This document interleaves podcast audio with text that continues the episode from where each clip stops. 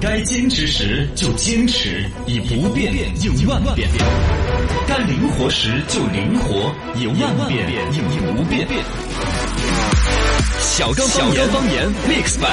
未来无限无限。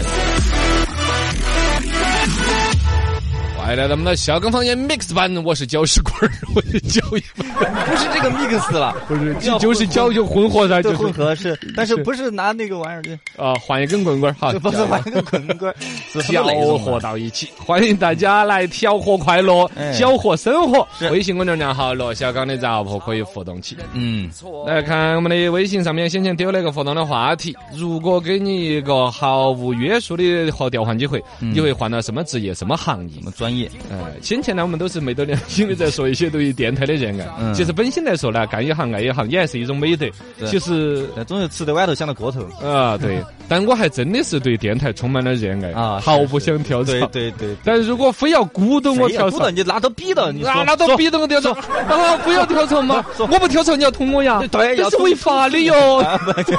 啥？ 不好呀，你老那板，你你头发错不头了发给我们剃了，啊！不要，这个恐吓太吓人了，啊那我就跳嘛。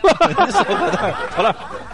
我其实对于一种科研性质的东西很感兴趣，哦， 就是搞点儿实验，验啊，有点儿那种想 法，就是这个水水对到那个水水里头啊啊！其实我现在才觉得人生很大的一个遗憾，我对于律师于强，可能看科幻电影看多了啊，像《流浪地球》啊那种啊，关于对分分子、原子、质子，嗯《三体》里头里头啷个弄个质子就变成个机器人来祸害地球那种东西，很想去研究。嗯，啊，其实那一套的物理啊，什么说起来很高科技，是只有霍金呐、什么爱因斯坦呐、啥子才能研究啊。你也想这加加入？其实，寻常百姓花个不多，嗯五年时间你可以钻研到很深很深。你有时间简史吗？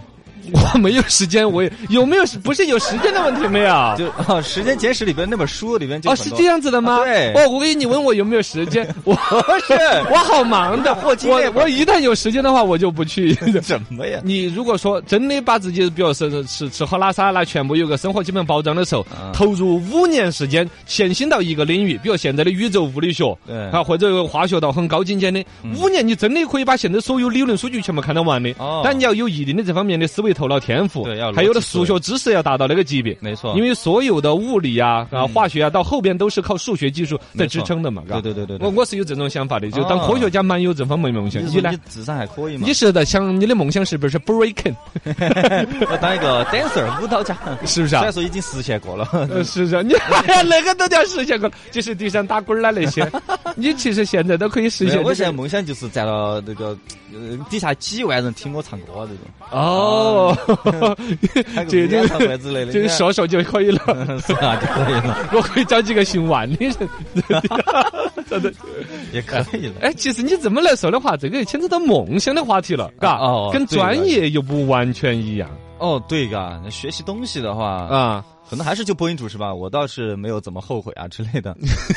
好吧，最终都进入到了不要脸。哎，你有没有发现，真的越是成熟的一个就业的一种经历的人，好像是对于自己本行业会越来越越经营的越深。你记得的专业知识和里边的好处，别人不晓得的憋门儿，嘎，啷个可以悄悄的那儿主持点儿婚礼就挣得到笔钱，别人不晓得的你晓得。嗯，嘎你研究这么久，干嘛还去跳槽呢？ 啊，不，一个是你你说的这种是一种惯性嘛，嘎，就不愿意去跳槽了；二一个说就是嗯发现它的本身魅力了嘛嗯里边的魅力和好处、乐趣，对你就慢慢能感受到。我跟你说一个意想不到的，当年我们学，比如学商业企业管理、市场营销专业的同学一起出来，啊像我学了后来搞播音主持这一行。啊，别的人当然会觉得这个职业是带点儿光环嘛，会觉得说夸你两句嗯有，可能但其实对于这个行业里头本身的好处啊有、一些嗯享受啊，就站那儿说话都觉得自己很开心那种事情，他不太能够理解的。对对对对他会觉得站在众目睽睽下说话好紧紧张、张好有压力。没错类似的有一个我们当年那个同学，我想都没想到，嗯他后来去搞窗帘儿这个行业，啊。然后呢，怎么了嘛？就卖窗帘儿啦为。为什么你会想不到呢？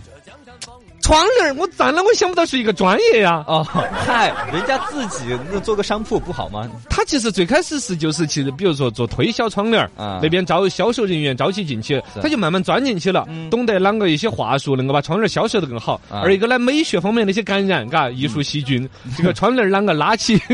不透光， 偷拍不到啊，这 些，他就研究得很透。啊，啊，人家后来钻这个行业，人家自己慢慢做生意，自己开铺子，嗯做窗帘儿生意。那可以啊，个体户嘛，人家对对呀、嗯，就就反正就说嘎，干一行爱一行，好像就说我们这个话题是个伪命题，但在微博上面很热闹的很很热闹，很热闹啊，很多人都在那儿说想做这个，个专业那个专业可，能确实好多人他在焦虑吧，可能不满于现状之类的。嗯这种你就发现没有，是他的本身就业思维他还没有成熟，啊，可能会更偏九零后或者更年轻一点的人九五后，嘎可能，他本身他还充满了人生变数和就业变数的不时候稳。定嘛，有这种，是但是呢，我觉得两者应该向中间走。越是说九零后、零零后就业的时候，各种心花怒放的乱跳，嗯他应该慢慢求稳之心。任何一个行业要钻得够深，都有乐趣、有收入。嗯，但同时呢，对于我们这些老古东西，哎，安于一个职业而不愿意创新，哦，其实又对你人生是一个格局的约束。也可以去接触想接触想人家张大千当了几十年的木匠，最后当突然画想起家来画画，嘎哎，六十岁才开始新创的事业，哦，嘎，还是有很多可以想象六。十岁过后再跳舞，哎，对对。集百家所言，言无不尽；汇八方观点，画龙点睛。小刚言新闻讲坛，来，小刚方言新闻讲坛，一行不行，靠谱吗？几百家之言汇八方观点。本期新闻讲坛，我们来讲一讲“一行不行”的话题。嗯，这个呢是二零一九亚布力中国企业家论坛年会上面，哦嗯呃有一个医疗科普平台的创始人现场出来辟的谣，因为他们专门就搞医疗方面的科普嘛。科普，啊老百姓口耳相传的说他吃了何首乌之后头发就更黑了，嗯，但其实他说是没有这个效果的。吃核桃补脑，哎，你看吃六个核桃的人那么多， 全国智商好像也没有提升。因为核桃长得像 脑袋。喝椰奶从小喝到大嗯，也是谎言。也不会。他说买阿胶啊，什么燕窝啊，各种高级补品啊，什么给丈母娘要买这个，嗯对对对对啊，女儿跟这个这个婆婆要买这个啊嗯，啊，类似的一些传言。他说还不如吃鸡蛋，鸡蛋的营养价值可能比刚才的燕窝啊、什么阿胶还要高出很远。哦，那么这些里边就有自古的一些不义的说法啊，以行不行？你有点笨吗？吃点猪脑。嗯 哎你跑不快吗？吃猪蹄儿， 那猪也很笨呐，你就补的跟猪。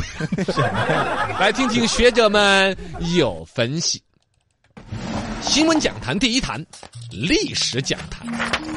从历史的角度来讲一讲啊，以行不行啊？其实劳动人民千百年来口耳相传的食疗方法， 嗯， 《黄帝内经》当中啊，就有专门的论述一些嘛。民间也有说吃猪腰子就补肾的啦，啊喝对骨头汤补钙，这是一个典型。很多人都知道，因为那个猪骨头自己咬不动，说：“哎，我的骨头要像它一样，这多好嗯就呢补了钙！”了，嘎，包括呢，那个还吸那个骨髓，嗯拿那个那个管儿伸进去了。吸管儿，其实好像说那个就是跟油脂差不多的嗯，对以脂肪为主的但成是分。过瘾啊，呃，过瘾嘎，经过也你是的努力才吃到的 嗯嘎。吃猪脑补脑，吃猪肝补肝，呃，骨折了之后炖点儿猪蹄儿 汤，嘎猪蹄儿 啊，这个里边你呢信，不信其实是全世界共有的一些理论不是我们国家才有的，是吧？啊，西方也有嘛。嗯你比如说文艺复兴时期，欧洲很多学者就认为一种叫小米草的，现在我们一些绿化呀、园区要种那种，它开的花嗯跟人的小眼睛儿那么两个眼睛儿忽闪忽闪的。哦啊你，看那那小米，它一一小米草开着花一片，嗯就感觉有一片小眼睛、小蓝精灵在盯着你一样的。好恐怖啊！哎，对呀，就那种玩意儿，它就感觉跟眼睛有关像联了眼。睛，欧洲人就说的是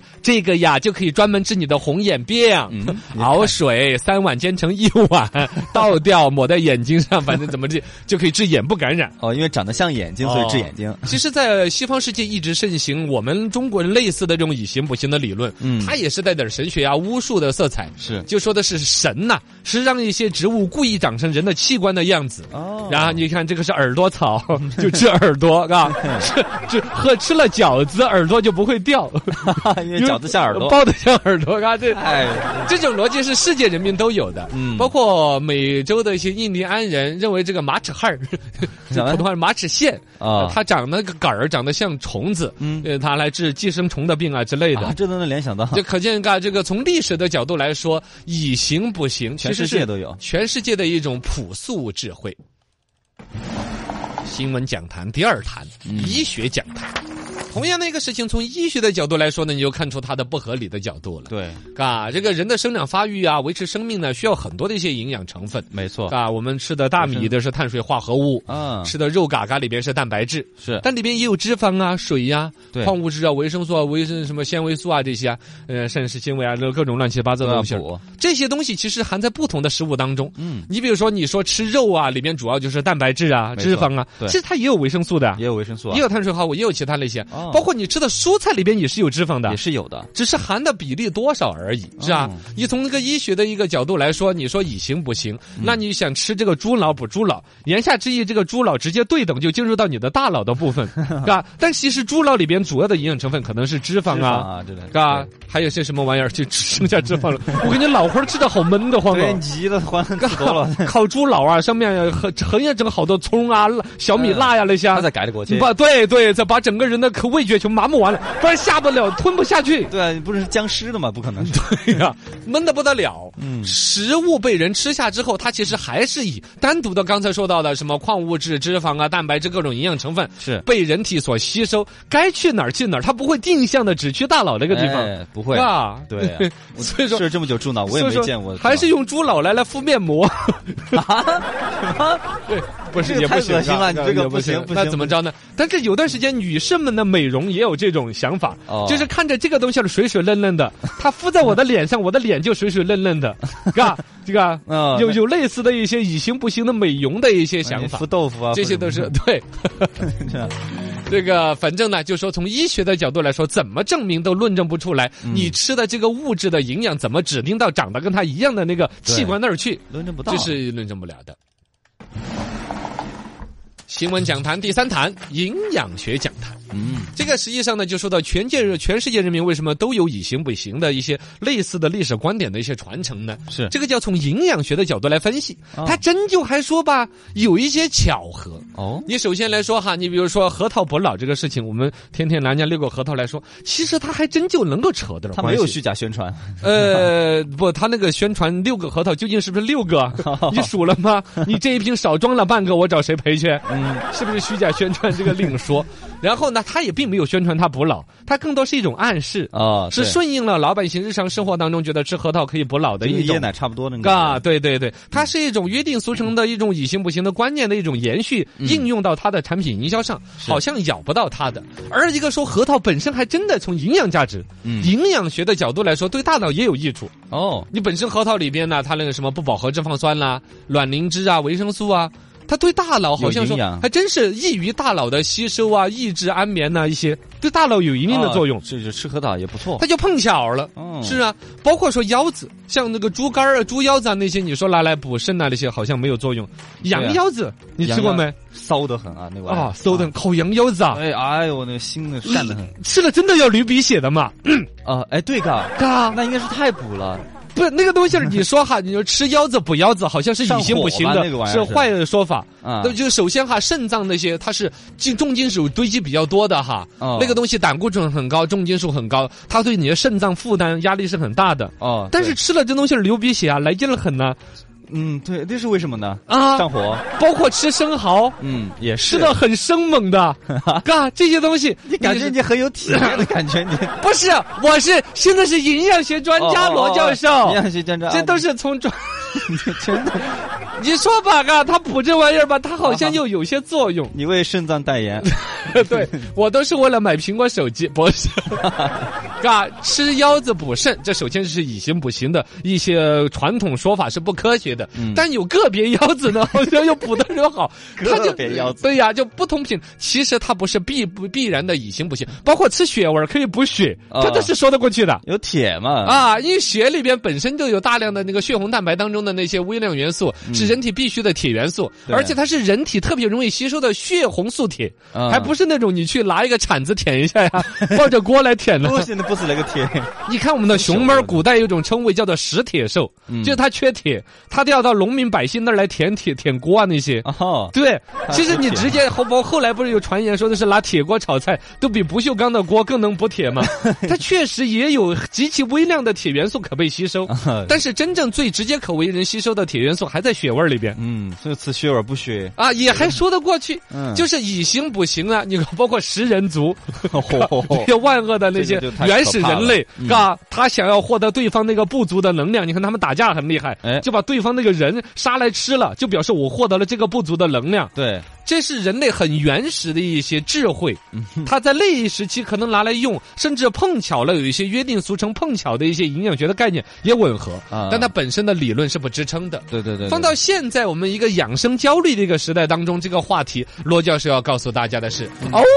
哎，不是那个教授我不叫那个， 嗯就是健康养生的第一出发点其实是什么？什么？是焦虑。哦，对，为什么你要去养生？其实你是感觉你脱发了，你被旁人说的，你好像你那种活法，你到四十五岁可能就大家就见不到你了，身份证就注销了身。体不太好了，对了，这其实这是通过你自己身体的某种指征，朋友啊、生活圈子的观念对你的施压，导致你焦虑，你会有了一个养生的出发点。对，但一回来又说，健康养生的第一天敌是什么？是什么？还是焦虑。嗯，其实很多人，你比如说你吃那种玩意儿，剂量并没有达到害处，哦或者也没有达到养生，对，只是你想象当中的在那儿焦虑啊，说哎呀我怎么办呢、你越焦虑越脱发，越脱发越焦虑。哎，有影响，啊，就包括了你不光是脱发这种啊，你的健康与否、长寿与否，嗯你的胃肠道好不好？你说胃是后天之本呐、对，其实很多人的这种健康都是因为焦虑和压力导致的胃肠不好，胃肠不好，吸收营养不好，你的各方面刚才说到脱发的问题，嗯是精神状态好不好，工作是不是打瞌睡，确实，所有这一切其实源头都是焦虑就。是心情不好就吃不下东西，哎，那么以形补形，如果说有一些老人家信进去了的话，嗯哎，他吃点儿那个的所谓的这种东西，就补了这个东西，他自己心安理得了，啊消除了他的焦虑。其实你从心理学当心理病来治的话，也可以治了没有治了他缺那个元素的病，但治了他心理病，嗯啊，这也是是功德无量的一个心理安慰剂的治疗。心态好，但如果说这些所谓的以形补形的东西带来了焦虑，恨着今天要吃一个猪腰 子，明天要多少个那核也桃不，行了，它就变成了一种焦虑，一种得不偿失对。哎呀，今天我的六个核桃我还没有 喝，我今天我感觉笨了好多，这种心理带成了焦虑哎，就犯不着，不能过了。哎。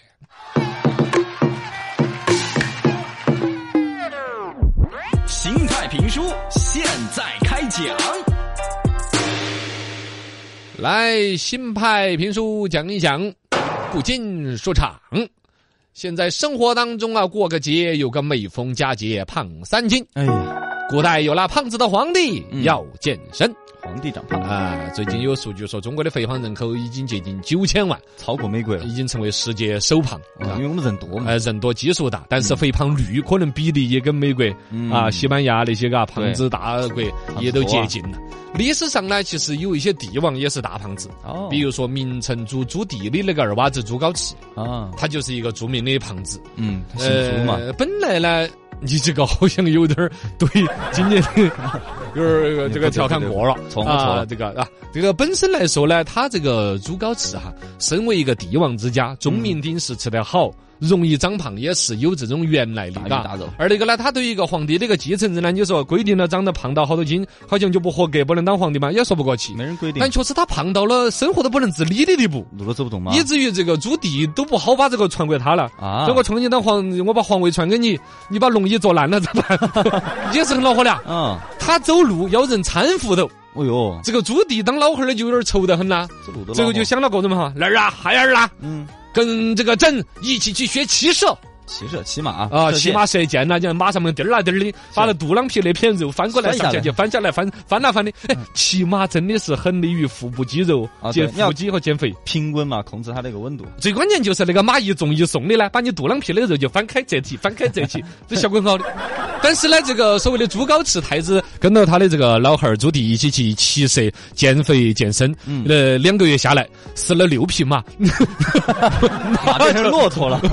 马遭不住，嘎马。最关键越来越他瘦身体也弱，虚胖在那儿了，马上面第儿个两天就遭不住。嗯，嘎，马也不想要他来接嘛，他也自己也熬不住，说算了算了算了算了，你是基础体重的，还没有到这 个可以拿马跟你耍的地步。骑大象，呃，其他现在我国又暂时这个品种 没得 又不利于这个项目，嘎啊。那样子啊，先节食。你先把基础体重减下来。少吃点儿啊，。你看朱迪是在健身房干过的， 他对自己儿子这个减肥呀、提出了一整套的科学理论，嗯干脆私教先把嘛脂肪下来， 买两节 私教私教，哦一下。朱高是真的就每天不吃饭了，吃个饭饱那种哦，嘎。哦看到豌豆儿脸都要流口水啊。少吃看到人家的姊妹儿都想到火腿肠那种。嗯哎呀，两眼冒着绿 光，圣上让我吃一口吧。不行，眼见到这个太子吃苦啊，皇上是狠得下心的啊啊！九五至尊，我万里江山啊，将来要传给你，啊这点苦都吃不了了啊。必须要减。好好的减了肥，身体才没得三高，高血压、高胆固 醇的，你将来身体健健康康的把持这个江山，嘎、对呀他是狠得下来心的，但是他身边太子那些扶持的人，哦，就有一些忍不下心的啊，讨好太子的啊。是 嘿嘿太子啊，要不要吃熬锅肉？我悄悄跟给你炒了一个，来来背着皇上整一片。哎呦喂就有一个厨子半夜三更天天去跟太子送好吃的，啊，结果你想在哪送到不了？马无夜草不肥对呀， 特别是晚上吃。 啊！晚上吃了那个脂肪更是堆到起的。是啊，连续节食达到一个月下来，哎，感觉这个朱高炽他是这次坚持的够长，但为啥子点儿都没有瘦呢？嗯，就这啊个查一下皇帝命令一查，才是晓得太子天天晚上整熬锅肉往里头送。哎呀，把那个厨师给我熬了，啊，真的。真的就就把它把这个厨厨师拿来蒸煮了。哦其实历朝皇帝里头啊，不管他是否足够暴虐，有些事情惹他惹狠了。嗯你想他有生杀予夺大权的啊，一个起来就死一个飞行。按说呢，皇帝呢判自己臣子有罪，也是该交部议处，是嗯丢到刑部去议论一下，嘎，他判啥子罪，定啥子刑，该处该斩，该啷个弄是有个说法。对但有些皇帝冒起火来了，这个事情不丢了，起来我遭不直接住。一句话了，弄起蒸了。哎呦，天哪因为你老是蒸肉跟我娃儿吃，还等我娃儿姐妹来回去把你娃儿蒸了。好恐怖啊。哎呀，这个刑罚就弄得那么凶，嗯然后再用各种其他的方法嘛，该继续重新节食、骑马，啥都整完了，最终这个娃儿还是瘦不将下来，哎呀，以至于最终朱棣呢还是放弃了让自己娃儿减肥的想法。嗯最终还是将皇位传给了他哦，啊，这个也还说得去，至少看起来我们家的江山比较稳嘛， 嘎，哪个都推不动。是啊，那么怕我儿子朱高炽坐在皇位上，众位谁来推翻一下，嘎？他很稳重，对，六十多个人推，纹丝不动。一步一个脚哎印。也很放 心了。所以说，后来这个朱高炽呢，也成为了一代皇帝里头呢，也还算是有政绩之人，啊还可以死后庙号仁宗。就是很仁德嘛，嘎，仁就慈是心宽体宽的人呢， 看到哪个都很很微笑，很富 态，没得事，嗯要得嘛，要得要得，拨点儿款给他。 心宽体宽。那胖嘟嘟的人一般都很平和，哎对对对对对，嘎。哎不错还可以不错，还可以。还是一个平和的呃胖子。